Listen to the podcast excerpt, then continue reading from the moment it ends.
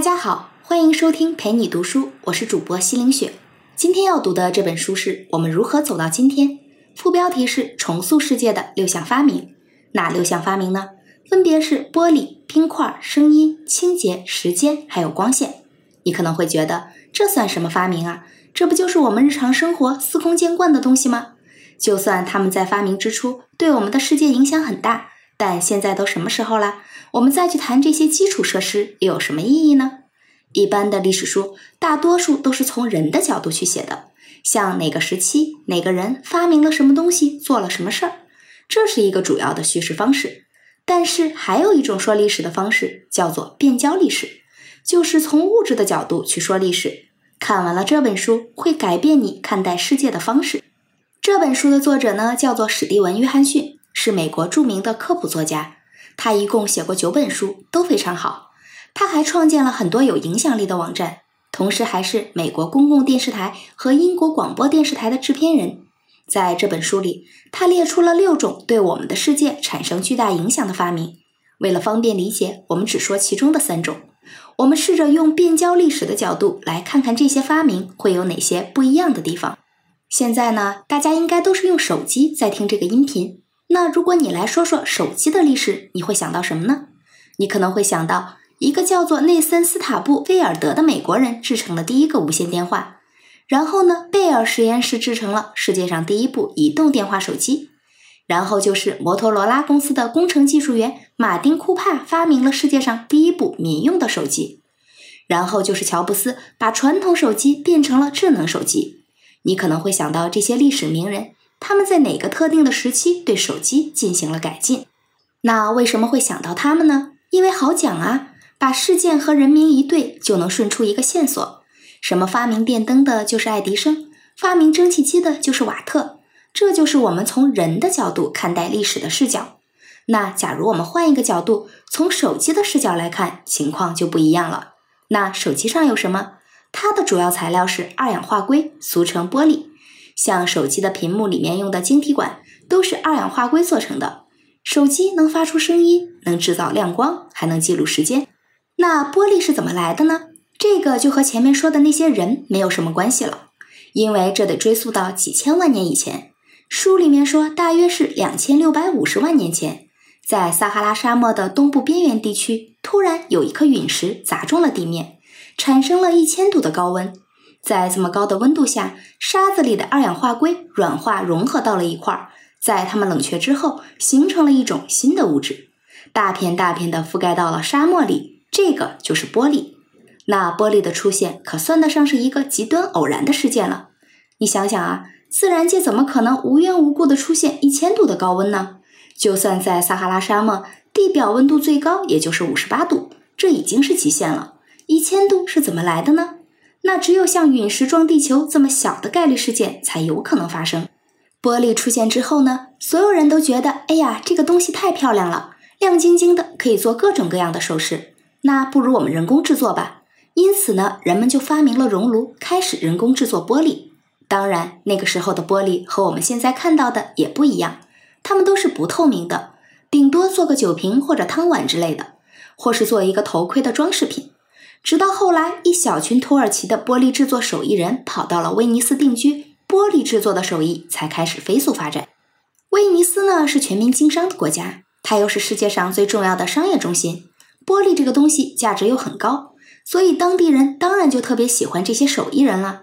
但是制作玻璃要用到熔炉，而且呢又得高达一千度的高温。那我们知道，威尼斯的房子大多都是靠木材制作的。所以这些手艺人呢，经常就把街坊邻居的店铺烧个精光。当地政府对他们是又爱又恨。那怎么办呢？为了维护公共安全，当地政府就让这些玻璃制造商搬去了一英里以外的一个小岛，叫做莫拉诺岛。这个决定啊，当时看起来呢有点不近人情。单独在一个岛上，吃喝住行都不方便。但是现在看来，这可是一个非常了不起的决定。你想啊，一大群同路人，既是同行又是竞争对手，一块儿在一个地方研制手艺，那他们的技术肯定就是发展的飞速了。这在经济学里面是形成了一个被称作信息溢出的环境，意思就是你在创造一个环境的时候，根本想不到它会发展成什么样，这个环境带来的效应呢，可能比你设想的收益要大得多。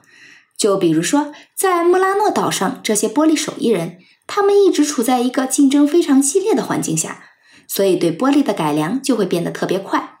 像其他的地方，如果只有零零散散的几个人做玻璃，那他们的技术呢，肯定就不如前面的快。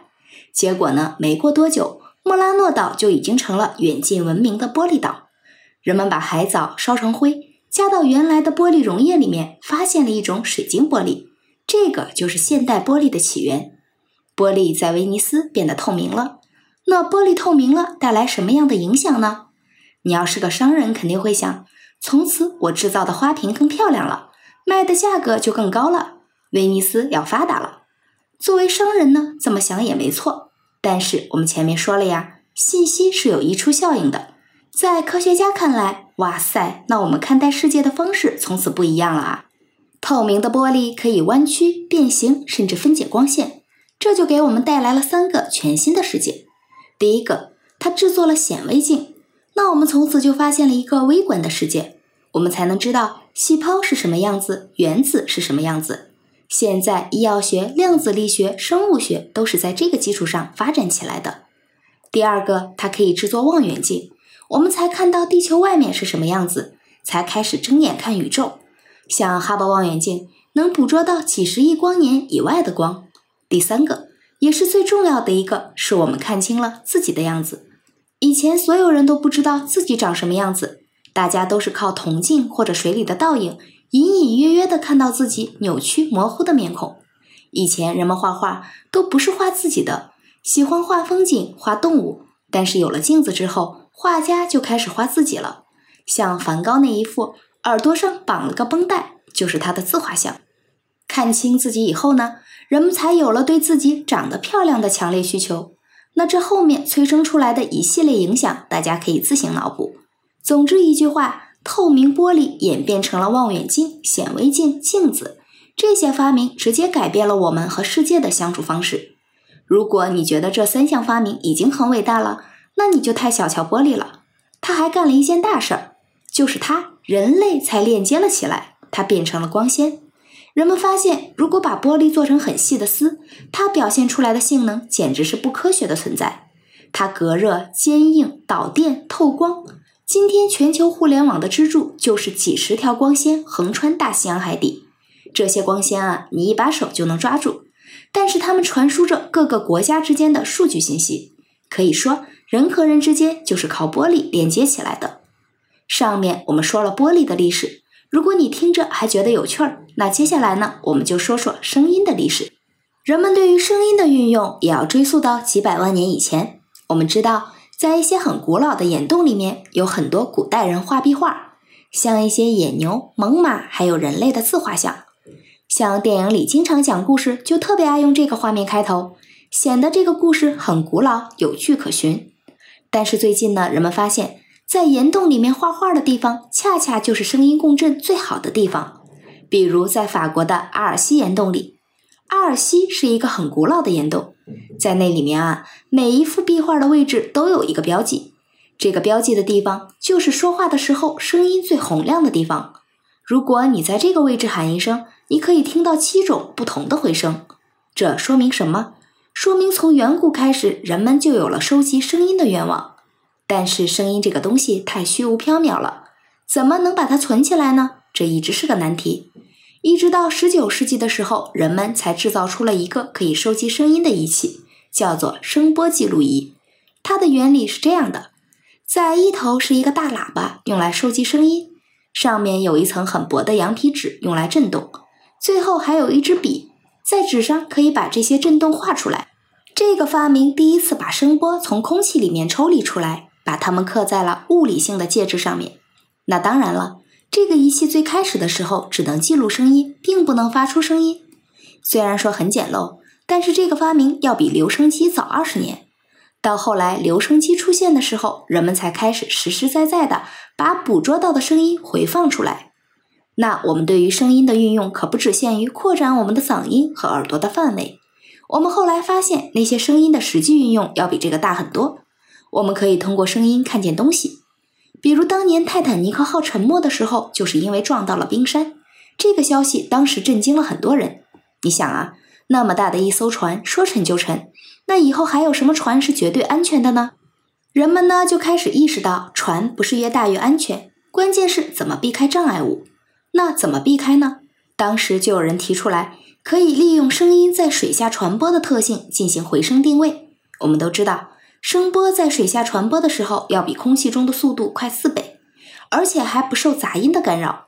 通过它的反射原理，就可以很清楚地探测到远处有什么东西。这个就是最早的声呐设备。后来，声呐的运用除了探测冰山和潜艇，渔夫们也用声呐探测哪里有鱼；地质学家用它来探测海底地貌；医生呢，用声呐做超声波检测。我们现在对声音的运用当然是无处不在了。但是，当你打开手机，可以轻松地听一段音频、听一首歌的时候，是不是能想到很久以前人们在岩洞里对声音收集的渴望？是不是能想到第一台声波记录仪？是不是能想到人们从留声机里听到一段音乐的惊喜？你是不是又能想到泰坦尼克号对声呐设备的启发？第三，光线。最后，我们来说说光是怎么来的。你想象一下，现在有一个外星生物一直在远处观察我们的地球，想要看看这个星球上到底有没有生命。就这么一直看了几百万年，结果一直没有动静。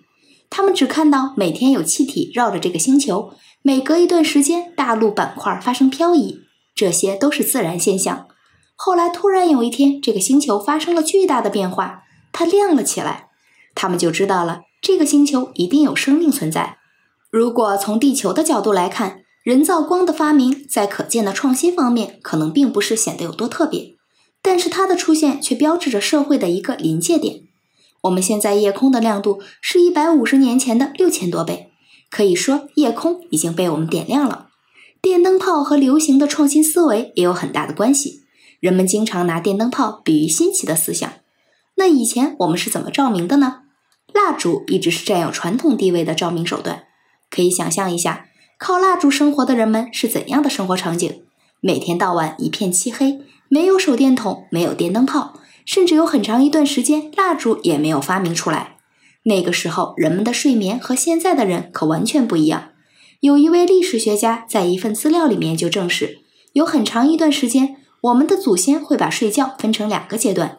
第一个阶段就是天刚黑的时候，每个人都先睡四个小时，然后起来上厕所、聊天，然后再睡四个小时。就这样呢，一直到照明灯出现，才打乱了这个节奏。所以，光照对睡眠的影响是非常大的。很多人晚上睡觉不容易睡着，其实就是睡前放不下手机。这种自然光破坏了身体自身的睡眠节奏。其实，想要睡眠好，睡前一个小时放下手机就好了。蜡烛的演变呢，也是一个很有趣儿的故事。开始的时候，人们都是燃烧动物的脂肪，比如说穷人一般都烧牛油。牛油虽然便宜呢，但是它燃烧的亮光很低。而且有浓浓的黑烟，有钱人都烧什么呢？烧精油，就是海洋里抹香鲸脑袋里的那种油。这种油做成的蜡烛呢，烧起来很干净，没有黑烟。十八世纪的时候，精油蜡烛是最昂贵的一种人造光。精油因为值钱呢，这就刺激了捕鲸业的大爆发。你要知道，当时捕鲸可是一个高危行业，又没有什么特别先进的工具，人们主要的武器就是叉子。通常呢，为了追到一条鲸鱼，很多人都会命丧海底。那把鲸鱼捕回来之后呢，还需要在鲸鱼的脑袋上开一个洞，然后呢，得找一个人爬进去，用勺子把鲸鱼脑袋里的油给刮出来，一刮就是一两天。你可以想象一下，那个时候人们如果想要一根质量不错的蜡烛，得多费事儿啊！现在我们再回过头来看看手机，透过屏幕投射出来的亮光，我们是不是能看到夜空被点亮的那个时刻？是不是能想到人们在抹香鲸的脑袋里挂着精油？是不是能想到一系列以前不曾发现的有趣的问题？这其实就是用变焦视角看历史带来的乐趣。如果你觉得什么都是很常见的，那只有一种可能，就是认知受限了。换一个角度看世界，你会发现不一样的世界。好，我们来总结一下，这是一本角度很独特的科普书，选了六种常见的事物，分别是玻璃。冰块、声音、清洁、时间和光线，串起了近代一系列重要的创新发明历史。我们主要讨论了其中的三点：从一种变焦视角来看这些东西的发明，会给我们带来不一样的感觉，给我们提供一个新的角度理解周围的世界。今天这本书我们就读完了，感谢关注陪你读书，欢迎点赞分享，同时打开旁边的小铃铛，我的最新更新会第一时间提醒你。我是主播西凌雪，我们下次再见。